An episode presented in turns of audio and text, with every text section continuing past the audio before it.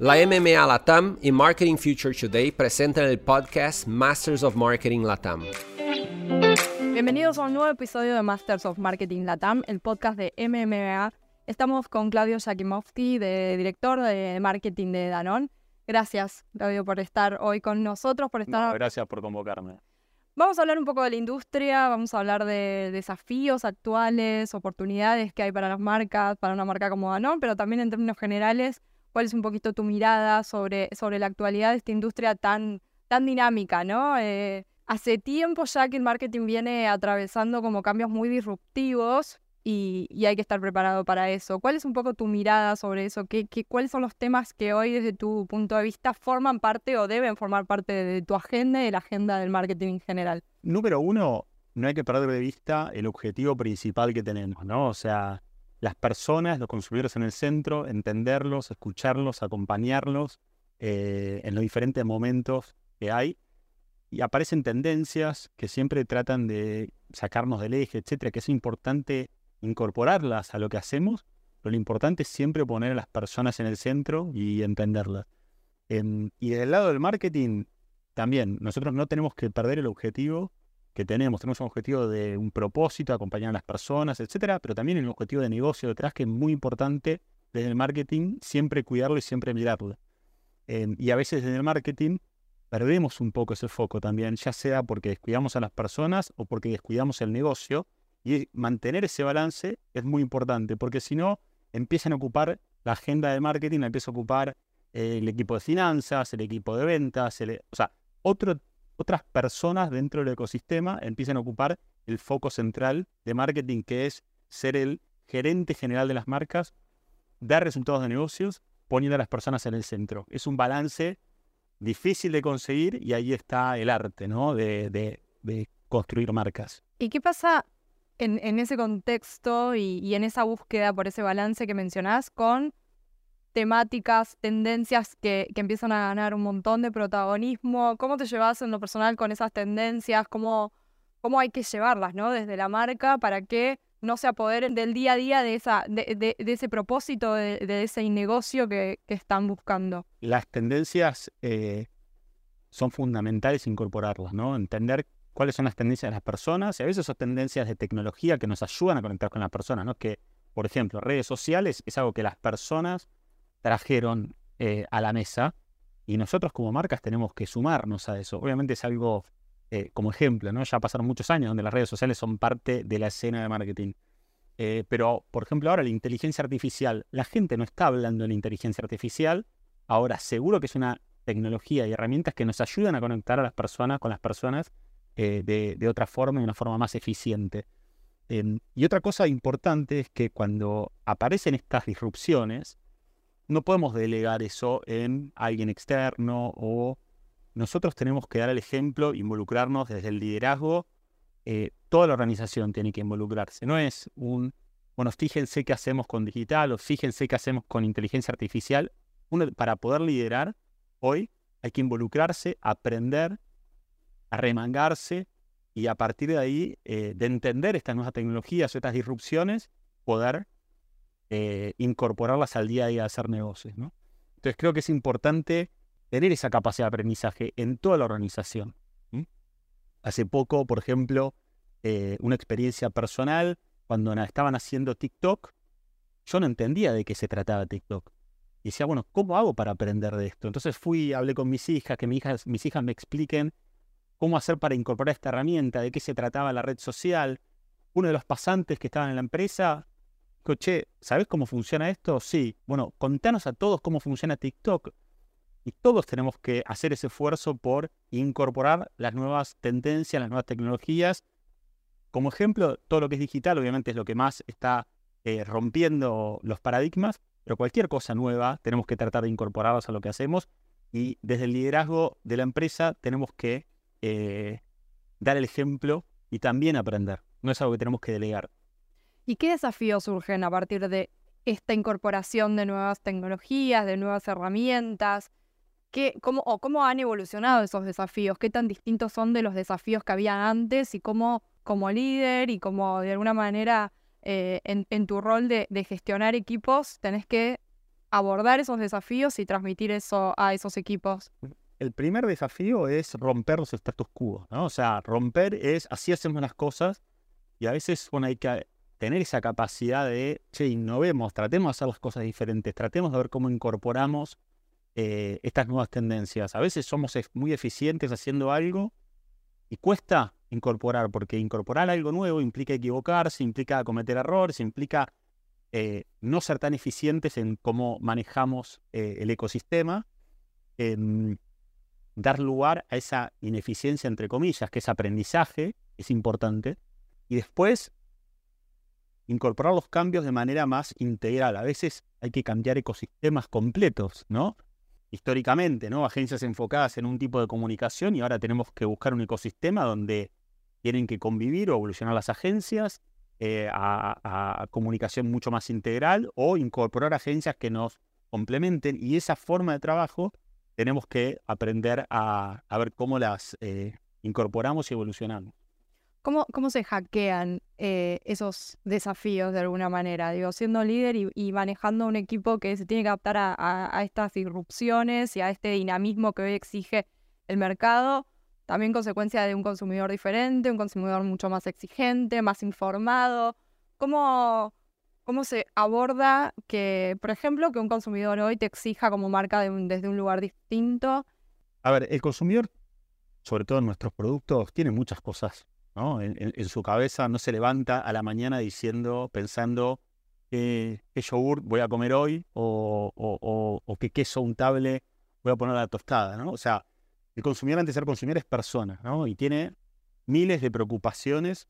El desafío es entender nosotros cómo vamos a, entre comillas, interrumpirlo en su día a día para ayudarles, para agregarle valor. Y hacia eso tenemos que ir, ¿no? O sea, poner la persona en el centro, el consumidor en el centro, primero la persona, después el consumidor, entender qué valor agregado le vamos a dar y acompañarlo a lo largo de su vida. Si ese consumidor está en digital y está en TikTok, bueno, tenemos que ir hacia donde está el TikTok. No le podemos decir, no, mirá, vení a donde estamos nosotros.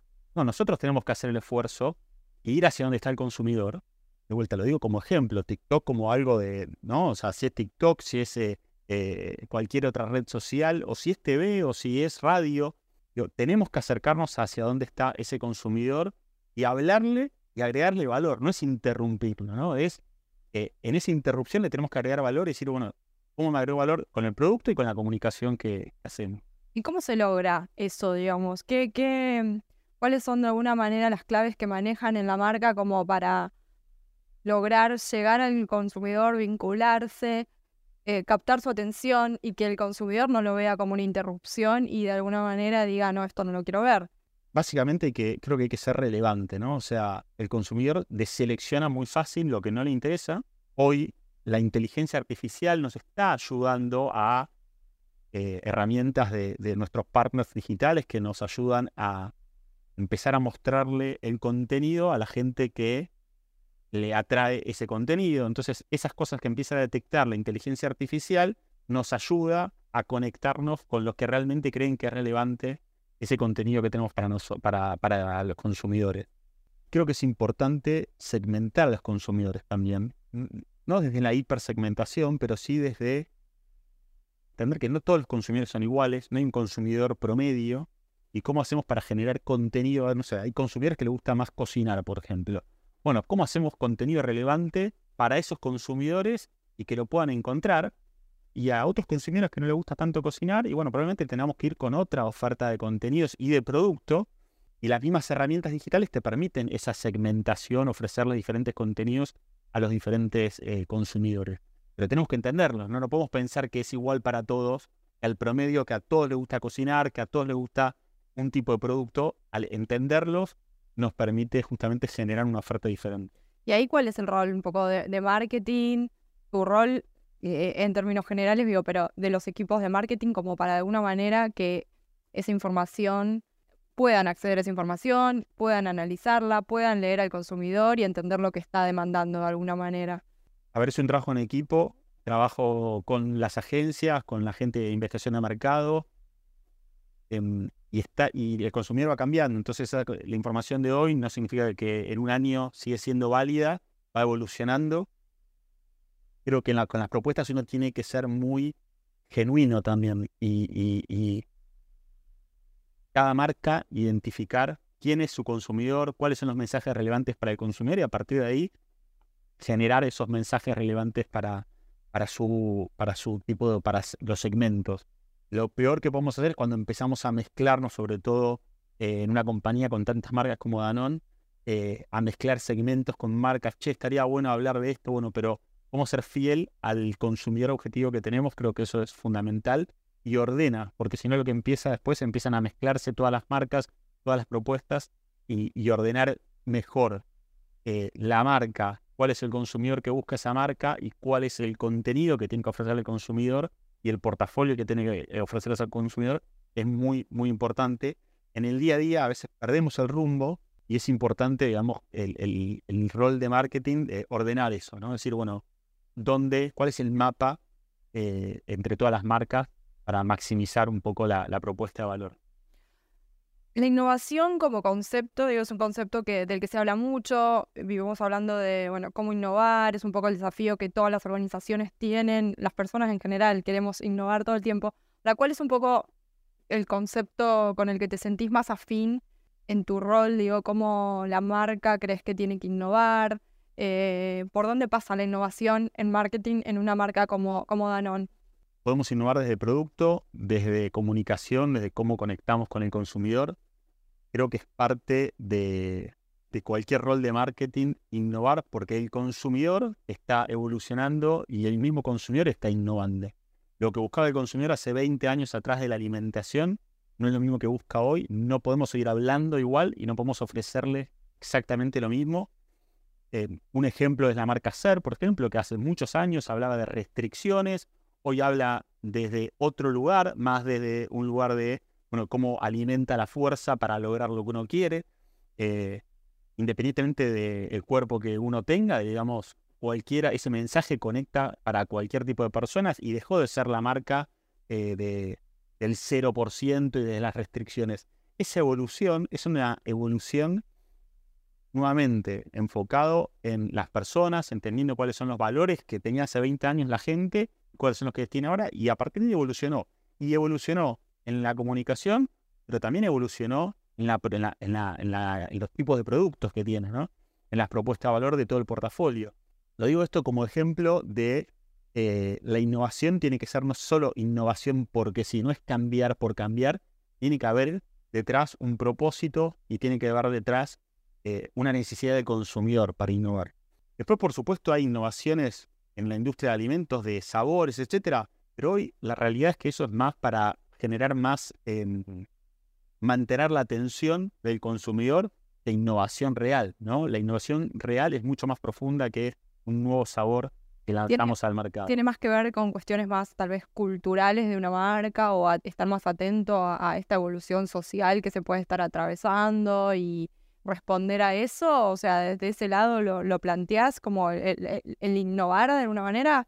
el, innovar tiene que ver con, o sea, Innovás cuando surge una nueva o cuando descubrís una nueva atención, un nuevo insight en el consumidor. Y eso te permite innovar realmente, ser, y, o sea, innovar. Por eso separo la innovación real de lanzar un nuevo sabor. Un nuevo sabor es más de tendencias, alguna, eh, o sea, eh, la innovación real es cuando aparece, por ejemplo, de vuelta, como te conté, el ejemplo este de, de, de ser, de cómo innovó y se está renovando como marca. Y como eso tenemos otros ejemplos que van innovando con segmentos nuevos que son tendencias en el mercado, que el consumidor busca productos diferentes y a partir de ahí lanzamos esos productos, al igual que también lo cubrimos con, comunicación diferente, ¿no? Pero creo que de vuelta tenemos que, la innovación tiene que ser no a partir de lo que pueda hacer la fábrica, lo que pueda hacer la planta, lo que pueda hacer la marca, sino partiendo de las personas que necesitan y a partir de ahí ofrecerles nuevos productos. Porque si no, lo que pasa es que lanzamos innovaciones y al año las estamos discontinuando porque no son relevantes para las personas. Entonces lo llamamos innovación, pero en verdad es ruido en el sistema.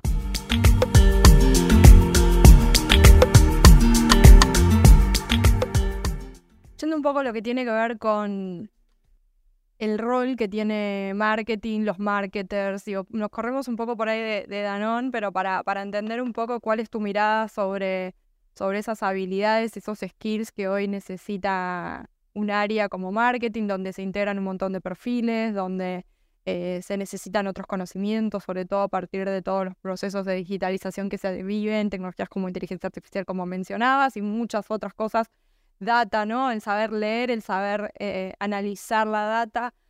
¿Cuál es un poco el, el skill o esa habilidad que, o las habilidades que crees que los líderes de marketing necesitan hoy? ¿Y cómo imaginás que eso puede ir evolucionando o debería ir evolucionando? La primera, la primera habilidad es eh, capacidad de aprendizaje, eh, que yo veo como fundamental. ¿Por qué? Porque la capacidad de aprendizaje te permite incorporar nuevas tecnologías, te permite entender al consumidor. Si no tenés esa curiosidad de salir a buscar y de aprender sobre qué está pasando con el consumidor, difícilmente puedas hacer bien el trabajo. Eh, y además en un mundo tan cambiante, si no tenés esa capacidad de aprendizaje, probablemente si haces bien las cosas hoy, si no aprendes, en un par de años te quedas fuera. Lo otro es pasión, ¿no? O sea, al menos en, marketing, yo creo que marketing tiene que ser un motor de crecimiento de cualquier marca, detrás de cada marca, y para ser un motor necesitas fuerza, necesitas pasión, no hay forma de lograr esos objetivos de negocios y de traer el propósito a la vida y de conectar con las personas, sino una pasión detrás de, lo que se hace. Te diría que esas dos cosas son lo que para mí resuelve la mayoría de las ecuaciones. ¿no? Capacidad de aprendizaje y pasión te llevan un buen camino. ¿Y cómo eso se traslada a los equipos o cómo decanta, cómo, cómo vemos reflejado en los equipos cuando se cumple eso, ¿no? Eso de tener como esa capacidad de aprendizaje, tener esa pasión para y trasladarlo a los equipos. Una organización con pasión y con capacidad de aprendizaje es una organización que evoluciona y, que supera sus objetivos, ¿no? O sea, básicamente va más allá de las personas. La pasión también se contagia cuando uno no sabe algo y necesita aprender, busca ese aprendizaje en el que, en el que tiene al lado. Eh, y creo que es parte de la cultura que uno tiene que generar como líder. Tanto generar como también contratar, ¿no? Salir a buscar gente que tenga esos skills, básicamente, ¿no? Que tenga capacidad de, aprender y que tenga pasión por, eh, por las cosas que hace, ¿no? ¿Y cómo ves a la industria en ese sentido? Digo, un gran desafío que están teniendo las industrias en general, no solamente la de marketing, tiene que ver con talento. Encontrar ese talento, con retenerlo, con, con fidelizarlo de alguna manera, de la misma forma que tienen que hacerlo con un consumidor, también para, para los equipos, para formar equipos, es importante contar con ese talento. Sobre todo personas que sepan utilizar determinadas eh, herramientas y, y determinadas tecnologías. ¿Cuál es tu mirada un poco sobre, sobre el talento en marketing en la actualidad y qué crees que tal vez hace falta para ir lidiando ¿no? con esos desafíos? Yo creo en que hay que poner foco en el talento. No es que el ni en el talento, ¿no? Uno hacer un esfuerzo por salir a buscar el talento y ya está, listo. Ahora dormís en los laureles porque conseguiste a una persona con talento. El talento y la construcción de la organización es algo de todos los días hay que poner mucha energía en construir el talento. No solo es traer gente con pasión y con capacidad de aprendizaje y después construirlo. Hay que construirlo, hay que, hay, que, hay que fomentarlo, darle oportunidades de crecimiento a la gente, eh, oportunidades de aprendizaje nuevas, sacarlo de la zona de confort eh, y empoderarlos para que lleguen al, eh, a, donde tienen que llegar ¿no? sin, sin ningún tipo de límite. Creo que muchas veces las personas se en el talento y después, bueno, ok, ahora sé el trabajo. No, es algo de todos los días. Hay que construir ese talento e ir fomentándolo constantemente y hay que poner a toda la organización en esa construcción de talento, ¿no? Todos los líderes de la organización, los líderes de marketing, cada uno de los brand managers, cada uno tiene que preocuparse por su organización y por, obviamente, construir el talento, ¿no? Eh, cada uno. Y muchas veces en el porcentaje del día a día de la agenda estamos mucho más preocupados por otras cosas que por esa construcción de talento. Yo te diría que debería ser más 50 y 50 en términos de cantidad de tiempo que uno le dedica para construir el talento y la organización. Claudio, como, como para terminar, ¿cómo imaginas eh, el área, eh, en tu caso en Danone, de acá a unos años? ¿Cómo imaginas marketing o cómo imaginas que debería evolucionar? ¿Con qué aspectos eh, fundamentales como parte del día a día, como parte de la agenda? Yo veo a futuro una organización eh, mucho más conectada desde el lado de digital. Creo que ahí todavía, como siempre, uno está siempre detrás, ¿no? O sea, eh, poca gente está o pocas organizaciones están adelante en lo digital. Siempre hay cosas nuevas que aparecen eh, y que nos llevan a replantearnos cómo interactuamos, cuál es el ecosistema que tenemos entre nosotros, con agencias de medios, agencias digitales, agencias creativas Creo que tenemos mucho camino por recorrer en ese sentido todavía, de cómo incorporamos dónde está hoy el consumidor en términos de maduración digital y dónde estamos nosotros. Em, así que por ahí va principalmente eh, lo que yo veo a futuro para organización, ¿no? una organización mucho más centrada en lo digital y que es donde está hoy el consumidor.